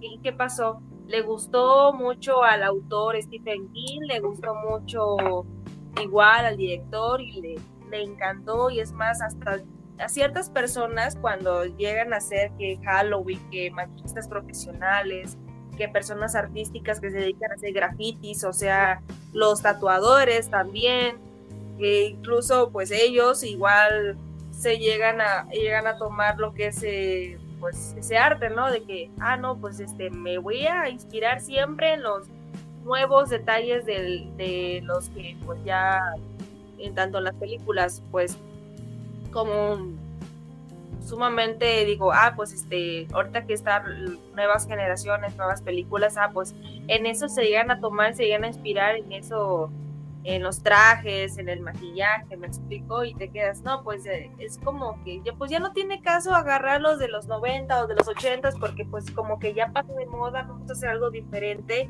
y dices, tú que estudiaste, ¿qué? ¿Está estudiando diseño gráfico? Te preguntarás, ah, no, pues este, en este, en esta nueva película voy a agarrarme pues en ese, ese disfraz, en este maquillaje porque pues es nuevo, ¿no? Y llama más la atención y digo, ah, pues sí, está bien, ya la voy a hacer, le voy a dar el plus por eso. De, de hecho, espera, una pausa. Sara, ¿sigues ahí? Sí, sí, aquí ando. Ah, es que te quería preguntar, ya que tú vienes de la misma escuela de diseño que yo. Ah, a ver, dime. ¿Qué opinas justamente sobre, pues, esto respecto al arte. El arte, ¿quién lo hace? ¿El artista? ¿El, interpreta el interpretante? Bueno, es que también hay que entender los contextos desde donde estás tú tratando de definir la palabra, ¿no? O sea, arte antes se le consideraba arte una, una obra por la calidad eh, pictórica que estaba representando. Por ejemplo, hablamos de Caravaggio, de, de Da Vinci, de, de grandes maestros que su,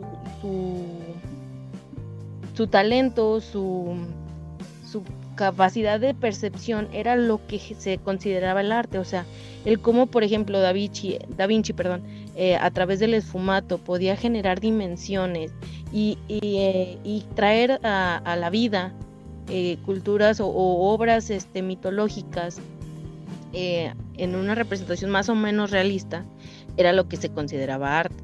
Ya posteriormente, después de la Bauhaus y de todas estas escuelas de un pensamiento diferente, que era un poquito más como simplista, más este, minimalista, pues eh, ya empezamos a considerar el arte a través de la percepción del espectador. Entonces yo creo que aquí podríamos tener como dos escuelas de pensamiento, ¿no? O sea, el arte era en base a lo que el artista quería representar antes y la capacidad que éste tenía para poder eh, expresar eso que él tenía en mente de manera un poquito más o menos, o sea, un poco clara, o más bien clara exactamente, y ya posteriormente el arte es basado en la concepción de lo que el espectador está eh, viendo, está este, sintiendo, está experimentado.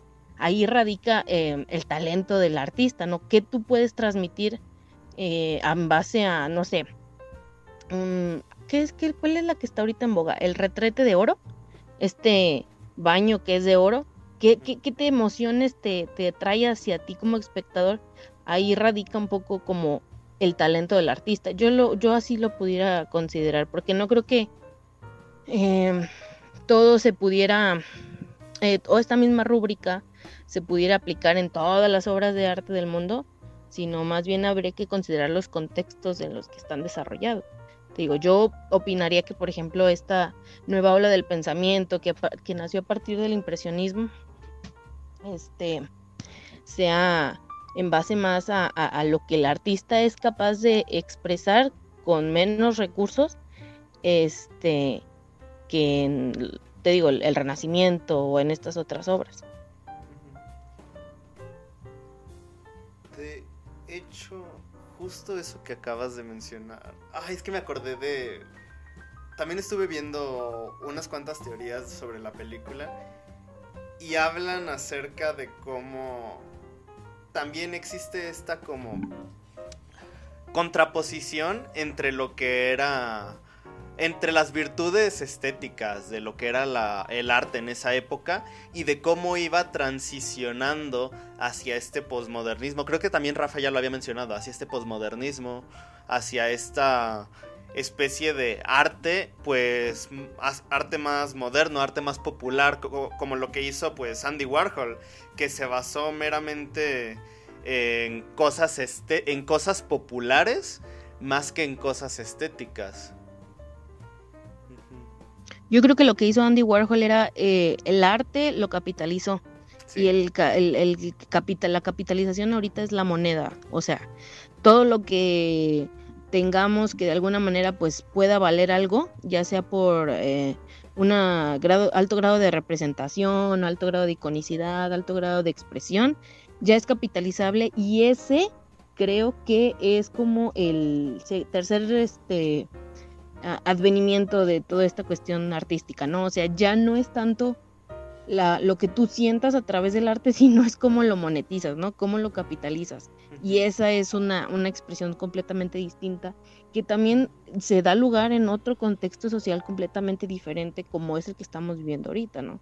La época de la inmediatez, en la época de, de, donde todo este pensamiento es este líquido, o sea, cambia constantemente, donde estamos más este acostumbrados a satisfacer nuestras nuestros impulsos de manera inmediata y creo que el capitalismo puede ser como este tipo de de de estandarte de estas nuevas este, generaciones que, que puede, no sé, o sea, puede dar, le está dando otro sentido a, a a la cuestión del arte. O sea, por ejemplo, ¿por qué ves ya, eh, no sé, la noche estrellada de Van Gogh la ves en playeras, la ves en zapatos, la ves en, en todo esto, eh, artículos que puedes tener tan fácilmente y que no por, no por nada dejas de, de consumir, pero no son como que el sentido de que tú quisieras generar una emoción al espectador que, por ejemplo, te ve la gorra o te ve la playera, si no es por el poseer algo, ¿sí me explico? Yo siento que ahí en cuestión de lo que hizo Andy Warhol dio como en el clavo o fue el catalizador de que ahora el capitalismo sea nuestro eh, concepto rector de todo nuestro, nuestro sistema de, de, creencias, de, de todo tipo, ¿no? Sí, de hecho, bueno, también otra opinión muy personal que yo tengo es que al menos en la época en la que estamos viviendo, y de nuevo es algo muy propio de mí, creo que el arte ya no tiene valor por sí mismo. Creo que la sociedad dejó de darle valor al, al producto, a la obra artística, para darle más valor al nombre de el artista de la obra. O sea, vale más la... o sea, inmediatamente una obra vale cuando la persona vale cuando la persona tiene un valor. Si la persona que lo hizo no tiene un valor, inmediatamente la obra no vale. Y, y no hablo y no hablo como de artistas de gran renombre, no, simplemente con que sea una persona que pueda, como tú dices, que pueda generar capital, que pueda generar ingresos, inmediatamente todo lo que esa persona haga, todo lo que esa todo, cualquier producto que esa persona haga obtiene ya un valor creo que ese es el mayor problema que estamos teniendo respecto al arte en, pues, en esta época. Sí, justamente estamos generando una cultura enfocada hacia la, el cultivo del ego más que hacia el objeto como tal. O sea, por ejemplo, está este, este, ¿cómo se llama? Banksy, eh, cuando hizo lo de la que, destruyó su propia obra, por el simple hecho de que Banksy lo tocó y lo, lo modificó o, trató de, interferir en la obra una vez que se compró, en, en, realidad la obra no importaba nada, importaba lo que Banksy hiciera con esa obra. Entonces, al momento de meterle como un, este, o sea, de modificarla, que en este caso fue romperla, le dio un valor agregado, pero no fue porque tuviera algún, este, trasfondo no sé, de performance o algo así. No, era porque Banksy lo había tocado. Y pues obviamente Banksy genera muchísimo dinero por su misma eh, anonimato, su mismo concepto que saca como de, rebelde. O sea, es tan capitalizable porque es tan... Eh, ¿cómo, puedo decirlo? Eh, ¿Difícil de replicar? ah, sí, pues digamos que difícil de replicar, pero más bien en, en su anonimato radica su, su su valor agregado, básicamente. Porque pues grafitis cualquiera puede hacer, ¿no? Pero en el anonimato en el que lo hace él es donde radica el valor. Entonces, como tal, el graffiti no es una obra em, plástica superior. Simplemente el, el performance que de alguna manera él hace al momento de hacer las obras es lo que le agrega ese valor. Y por eso te digo, o sea, volvemos a que estamos generando una cultura del cultivo hacia el ego ahí, en, eh, como dices tú, engrandecemos más o le damos más valor al artista porque un número lo respalda, que en este caso puede ser pues likes, vistas, seguidores, lo que sea, que son números que son reales y, que pueden convertirse en moneda, o sea, en producto capitalizable, a en realidad el valor de la obra.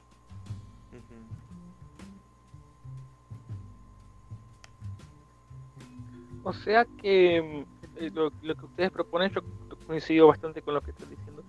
Eh, hay este, como una especie de, de, muerte del arte, eh, en el sentido más puro, si se quiere. Y, no estoy hablando de Da Vinci, porque Da Vinci trabajaba para personas, creaba de acuerdo a, los pedidos y de acuerdo a todo un, este, eh, un mundo donde él vivía, un mundo completamente distinto al de hoy. Eh, y, y, sí, ahora es el arte industrializado. Eh, yo creo que que una banana pegada en una pared llamado arte está bien que pase, porque, porque es nada, ¿no? alguien le puede llamar arte, pero no, no es nada, es una fruta y es, un, eh, quiero decir, eh, eh, es como revolucionario en sí mismo, que, que no ocurra nada. y, digo, si algo se caracteriza, una de las características del arte es esta, romper un poco con, con cierto eh, status quo que se está dando en el momento. Y en el momento, hoy día, vemos que, como ustedes señalaban, eh, está, todo es arte, todo, todo arte, todo se comercializa. Eh, entonces, que, un, objeto tan banal como puede ser un, un plato sea considerado arte y sea vendido, en sí mismo es una revolución. En sí mismo es revolucionario. Porque no está pretendiendo nada. No está pretendiendo arte.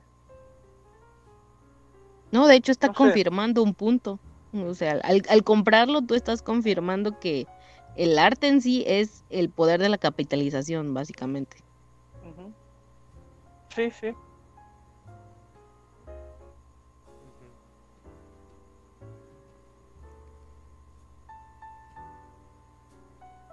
sí, eh, tendremos que observar qué está pasando en, en el fondo, ¿no? Abajo, abajo, en, el under, eh, expresiones artísticas de, fondo, a ver que, si hay algo, no sé si vanguardista o algo rupturista, eh, algo que, venga a proponer otra cosa. Pero al, no ser tan monetizado, también saca, eh, porque es muy difícil vivir del arte en todos los países, más en Latinoamérica. Entonces, este, baja, baja, baja mucho el, la atención que ponen las personas que viven del arte. Es muy costoso, es muy costoso. Si no es un arte utilitario, no, ¿cómo hacen para vivir? Es muy, muy difícil, incluso, incluso para artistas eh, más o menos consagrados, quiero decir, no sé, un artista de la música, hoy día para monetizar una canción, eh, tener, no sé, 200 millones de, reproducciones para conseguir alguna diferencia, y es, y es imposible, solamente 10 personas lo hacen. Allá no se vive del arte. De hecho, bueno, justo eso que mencionas, y no estoy diciendo que sea algo propiamente de al menos la época actual. Creo que ya siempre cualquier cosa, o al menos la sociedad, tiene este pensamiento de que cualquier cosa que hagas debe tener un valor después de, debe tener como este valor de no solo hacer las cosas por ti mismo o por alguien más, sino siempre tienes que buscarle algún valor después de hacerlo. Por ejemplo, el arte tiene que ser monetizado, tiene que ser explotable. Es un ejemplo, pero algo así. Siempre estamos buscándole todos estos valores para... Porque ya no tenemos, y digo, tal en épocas antiguas también se, pensaba de esta manera, pero creo que ahora es un pensamiento mucho más masivo, porque ahora ya no podemos simplemente hacer las cosas porque queremos y ya, porque alguien nos las pide, sino tenemos que hacer las cosas porque tenemos que encontrarles un uso después, tenemos que buscar la forma de monetizarlo, de obtener un ingreso. Estamos, estamos ya buscándole ciertas cierta usabilidad a las cosas de forma que, pues sí, nos siga retribuyendo algo.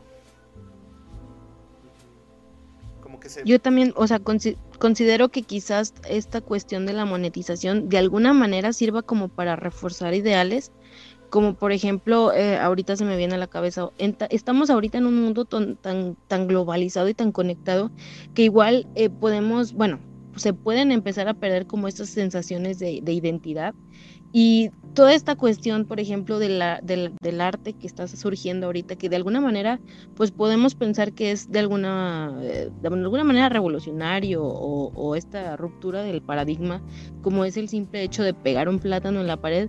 Yo creo que el simple hecho de que tú digas, yo me pude comprar un plátano en la pared por chorrocientos mil dólares, y no me importa, es de alguna manera como reforzar este pensamiento de, segregación em, a través de la, de la, cuestión socioeconómica, ¿no? O sea, eh, eh, tenemos que tener en cuenta que en todas la, las, eh, eh, culturas, en todas, más bien en todos los movimientos sociales en los que nos generemos, o sea, que vayan hacia un lado, siempre van a haber retractores. Entonces, por ejemplo, nos estamos yendo hasta este lado de la globalización, de la, de la unión, de la como ser este eh, igualitario, ser este, todo ser uno mismo.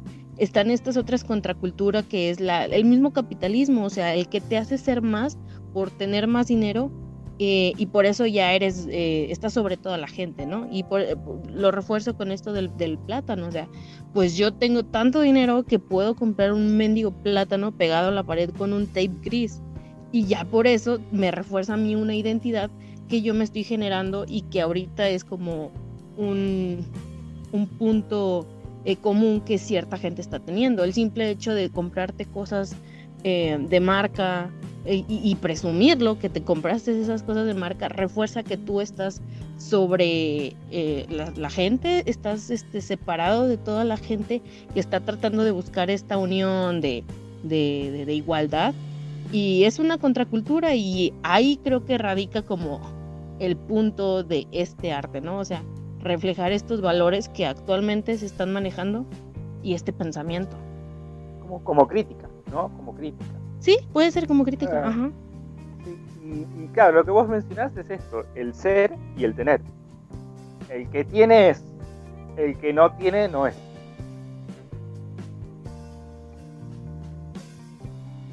Sí, sí, justamente, o sea, digo lo mismo, o sea, estás en, un, en una corriente donde buscas la igualdad, la equidad, esta unión globalizada, este, de que todos somos uno mismo, pues eh, volvemos a la, a la contracultura del que no, yo tengo y soy más. Entonces ahí empieza como la, la, en realidad yo, yo considero que ese podría ser el verdadero valor del capitalismo, ¿no? El que el ser, el tener cosas te hace ser más cosas, ¿no?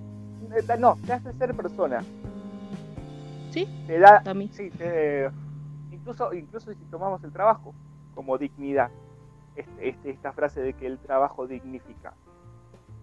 Para mí no, no, no es, este, no es tan así. Pa- Para mí el, el trabajo, el trabajo de por sí es una acción que no tiene mucho sentido en nuestras vidas. El mercado laboral no tiene sentido. Eh, pero aún así tomamos esto que nos esclaviza como algo que nos dignifica. Pero lo estamos viendo desde un punto de vista que ya es como a una ideología más meritocrática, ¿no? O sea, este mismo cultura capitalista empieza a generar ideologías meri- meritocráticas, como es esto de que el trabajo dignifica, pues para que tú sigas en ese mismo rol, ¿no? O sea, que no te digas, no, ¿qué estoy haciendo con mi vida, no? Sí, sí. Sí, sí, sí. Bueno, y vol- volvemos, volvemos a, a- a- a lo que mencionamos en un momento de la película. Somos hámsters eh, dentro de la ruedita corriendo hacia la nada. Pues sí, sí. Digo, yo no escuché esa parte, pero este, concuerdo eso.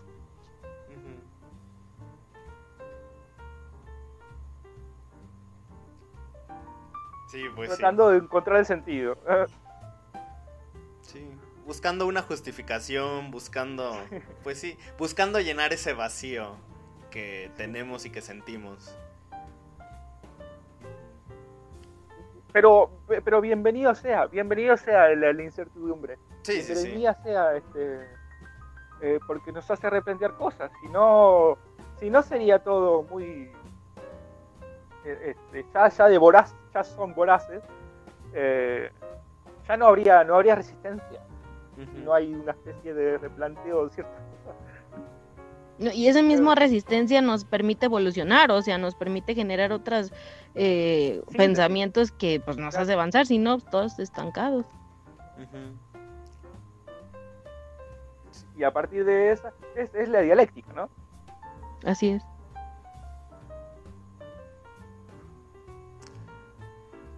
Pues bueno, ya son las 9.47. Guau, Fue una plática muy... Wow. Sí. Ahora, una, una última cosa, este, pa- para hacerlo eso, como dicen, del trabajo, que es verdad, en la película hay una parte donde él dice, ojalá tuviese mucho dinero para, para no hacer ese trabajo que tenía que hacer, sino que lo otro, ¿no? O sea, que quería no hacer fotos por, por trabajo, sino por, por lo que él apasionaba.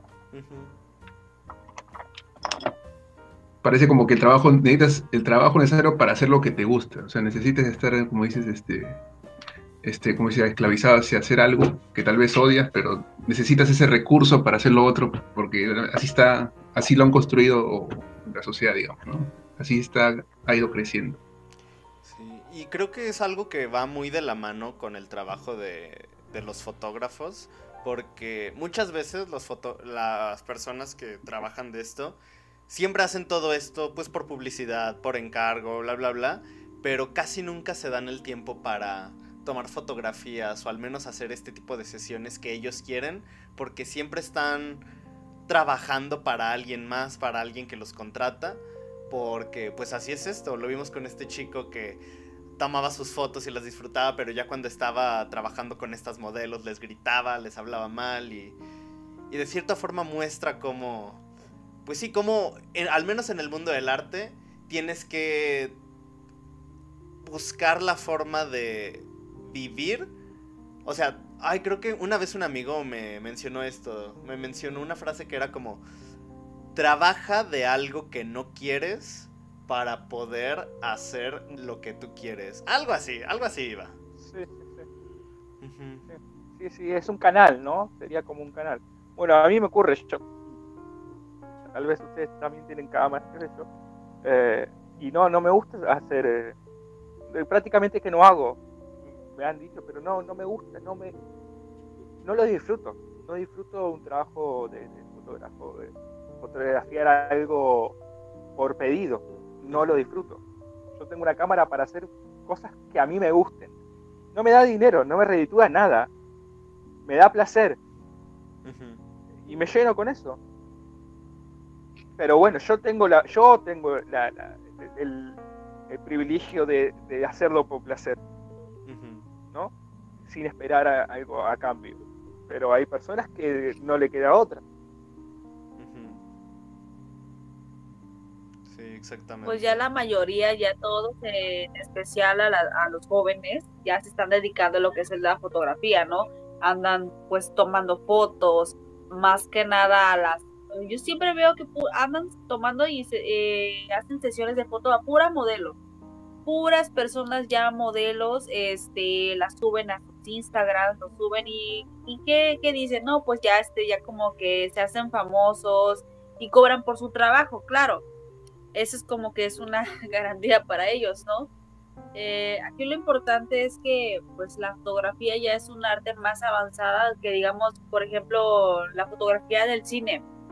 Cuando están haciendo películas, ellos por iniciales suben fotografías. Eh, si investigan así, por ejemplo, en, la, las redes sociales, por ejemplo, Wikipedia, eh, o en otras este, otras páginas web donde pues las películas ya están por estrenarse, aparecen lo que es la dirección, el- la fotografía y eso es un- como un avance, ¿no? Para ellos de que la quién se va a encargar de la fotografía, ah, pues este este fotógrafo, ¿no? A las que es el responsable, es el encargado de hacer, te toma esas fotografías y te quedas, ah, mira, ok, está bien y no nada más en la fotografía, también el encargado del director si te dice, a ver, tómale una foto inicial para que la subas, por favor, y ya, ahora sí es todo. No subas más fotos porque nos van a llamar la atención, no quiero que no se arruine la película, me explico, y así suele pasar.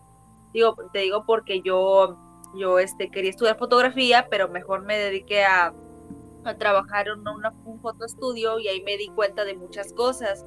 Dije, oh, pues ya como que me diste la razón, Yubis.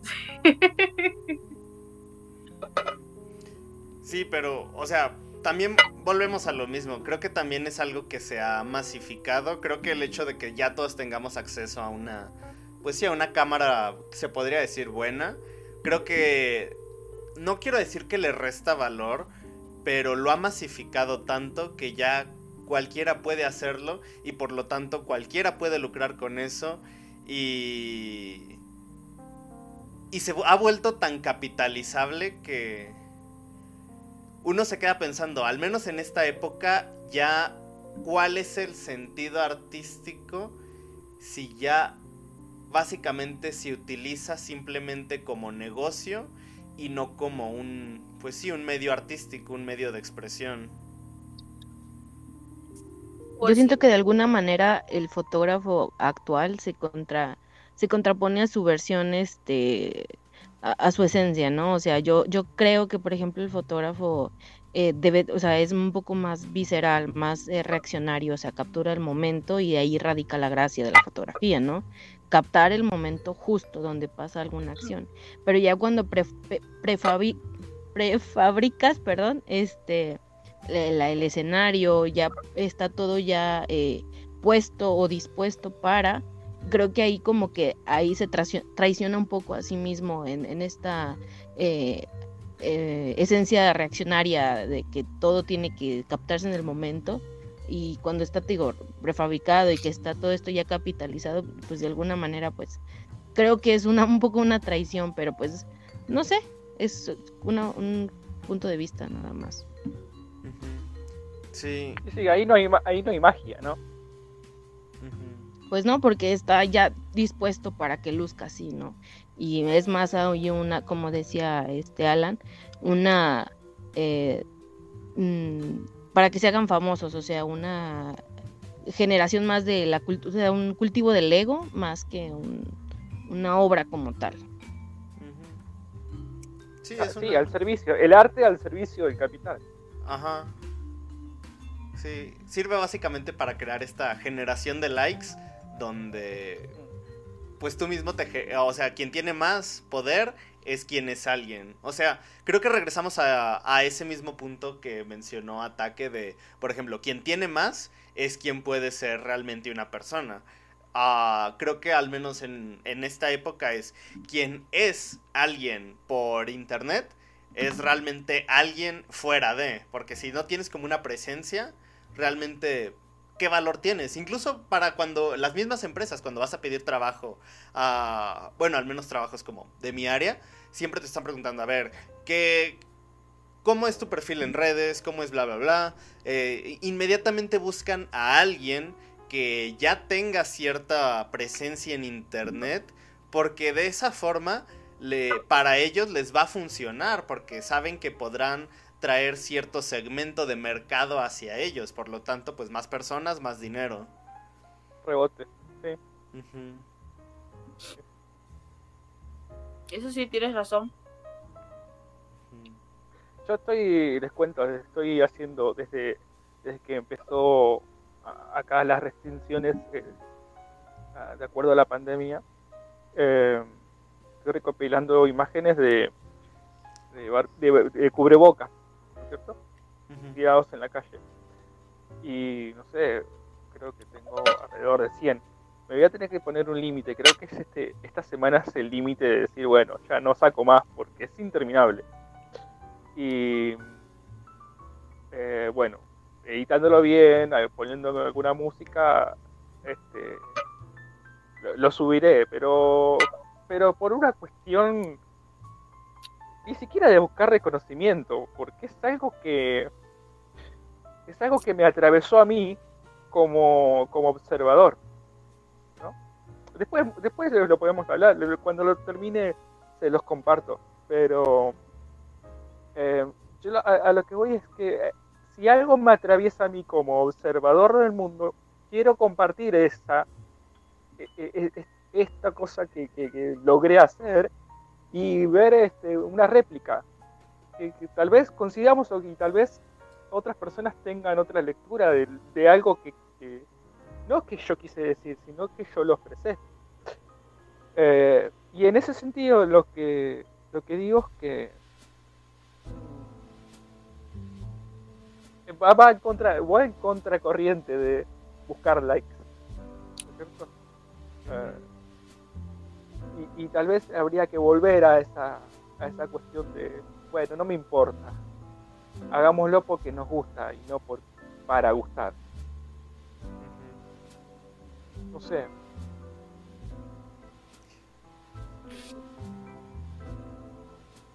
Sí, creo que muchas veces el peor enemigo del artista es su obra misma cuando se vuelve un objeto popular.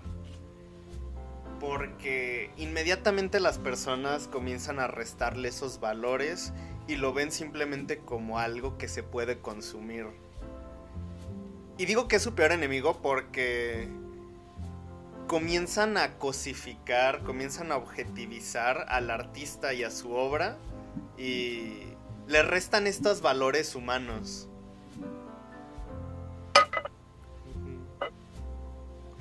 En el arte que nos atraviesa. Ay, perdón. No, no, no, sigue. No, no, eh, que, que yo en, eh, en ese sentido creo en el arte que nos atraviesa. Eh, en el arte que nos propone, en el arte que nos conmueve. En ese arte creo. Mm. No, no, no me parece que, que el arte super monetizado eh, sea de- de- del mismo nivel que, que alguien, que un artista que quiere, como que, que vio algo, que creó algo, que lo conmovió, que lo llevó, que, que tiene que ver con lo que decíamos hoy, que le provocó algo a sus sentidos y quiere compartir ese sentimiento, esa sensación con otras personas. A ver si le ocurre algo parecido o completamente lo contrario. A, ser más efectivista. Pero efectivista en lo visceral, como decía recién la compañera, y no en este, efectivista en lo monetario. Por ese lado, en ese arte, creo. Definitivamente. Wow. Pues sí.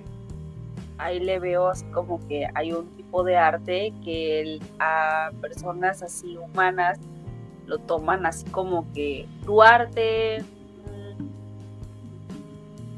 es muy, lo veo muy necesario, tu arte, no sé, se ve como que algo tiene cultos así como que mm, satánicos, artes emblemáticos, artes muy como que no llaman mucho la atención. ¿Y crees que esas artes va a llegar algún día a un museo? No sé. Es que, perdón, me, me recordó a un personaje de Nickelodeon, de, por ejemplo, iCarly, eh, por ejemplo, el, este, el, que hace como Spencer, él es artista en, ese, en esa serie, ¿no? Él busca algo que se inspira mucho y crea un arte. Él crea entre todo lo que él encuentra o tiene como que una visión, la visión es muy importante de que, por ejemplo, fue un dentista y él se, él se inspiró por su creador, el que lo llegó a inspirar, por ejemplo, a ser artista. Entonces dijo, ok, pero creo que en ese creador, ah, sí, les iba a decir que mismos creadores que llegan a inspirar a las personas y esa persona, quien se inspiró de su creador, dices, es que no sé, como que tanta envidia, tanto que te quedas así, no me gusta, obviamente porque como que te dio mucha envidia, no, no le gustó porque es, es bueno su trabajo y te quedas, ay, este, pues no, no me gustó. En fin, sí te está gustando, pero le estás demostrando que no. Y resulta que el artista como que se, se, como que, ¿cómo se le dice esa palabra? Como que se puso triste en ese momento y te quedas, ay, ya no quiero ser artista entonces porque mi creador me lo dijo, entonces ¿por qué me lo dijo? Y en ese momento abrió los ojos y dijo, ¿sabes? Es que me dio envidia tu arte, me dio envidia, no sé, ¿por qué? ¿Por qué, por qué vas, a, vas a envidiarme si tú fuiste el que me inspiraste? O sea, yo te estoy mostrando lo grandioso que es y te lo estoy demostrando. Este es un arte, no es para que estemos peleados o no es para que tú me estés dando envidia, ¿me explico? Y dices, ¿sabes qué? Vamos a hacer algo, algo que se estaba como que convirtiendo, no sé, el, este, encargado o el, ¿cómo se le dice? El asistente de un dentista dental, ¿no? Y dijo, ¿sabes qué? Te voy a pagar porque como escuchó que él hacía arte, hacía escultura, eso se le dice arte de todas formas, y dice, ¿sabes qué?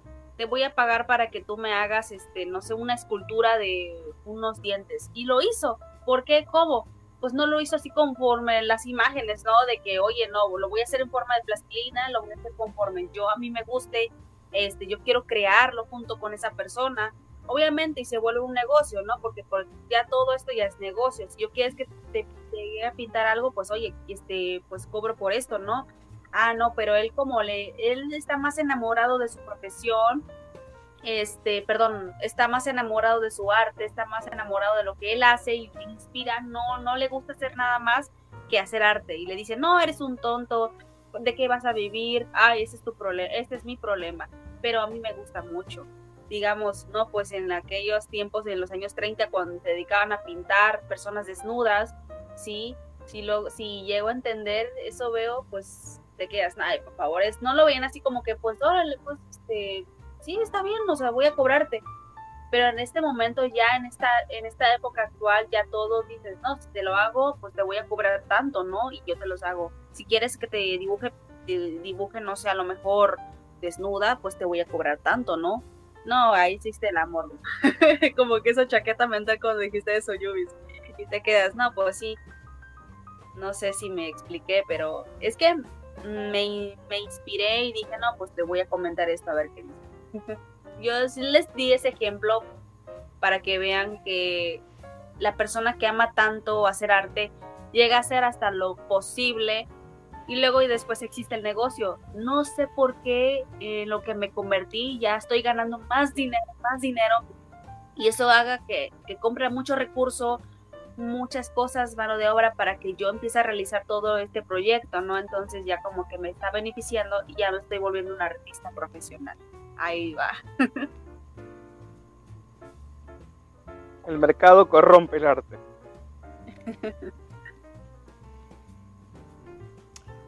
Ay, tenía un ejemplo de algo que vi hace tiempo, pero ah, lo voy a dejar para la próxima semana porque ya son las 10 y... No.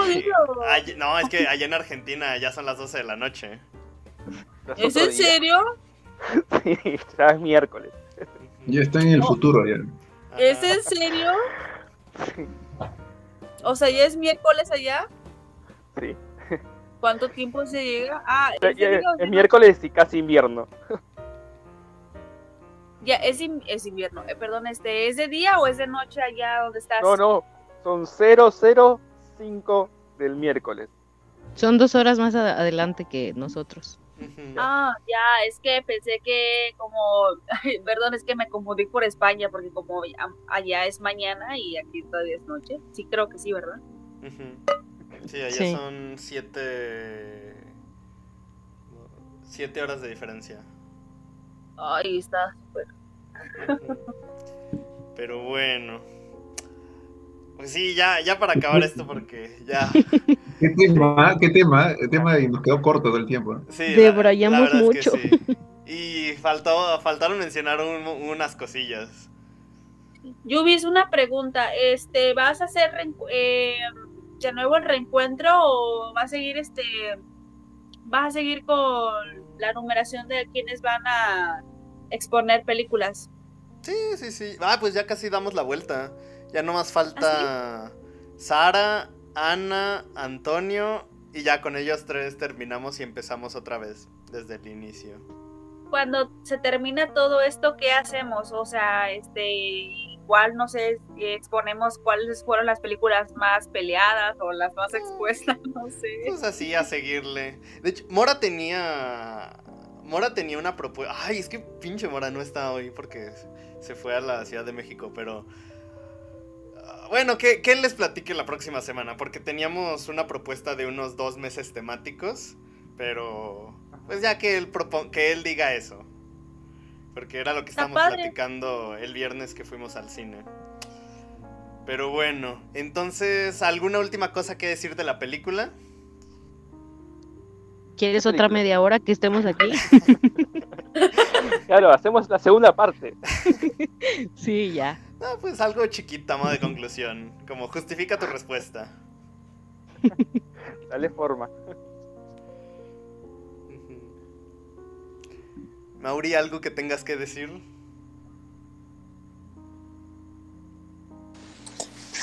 Ah, o sea, me da miedo que nos quedemos media hora más y digo algo. Entonces mejor no.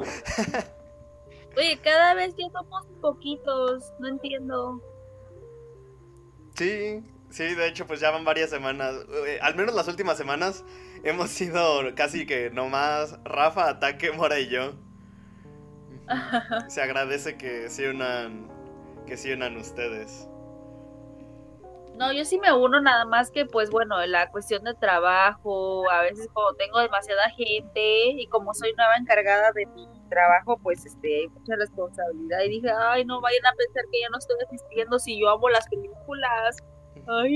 Sí, de hecho, pues también dos personas se salieron ah, ahí del grupo. O sea, yo les he dicho como que tampoco es como de a huevo ver las películas o estar como que presentes. Pero igual, por ejemplo, lo estaba comentando con. Creo que era Rebeca. No, no era Rebeca, era Dani. Gaby. Era Gaby. Lo estaba comentando con Gaby, que fue la chava que eligió la película de la semana pasada.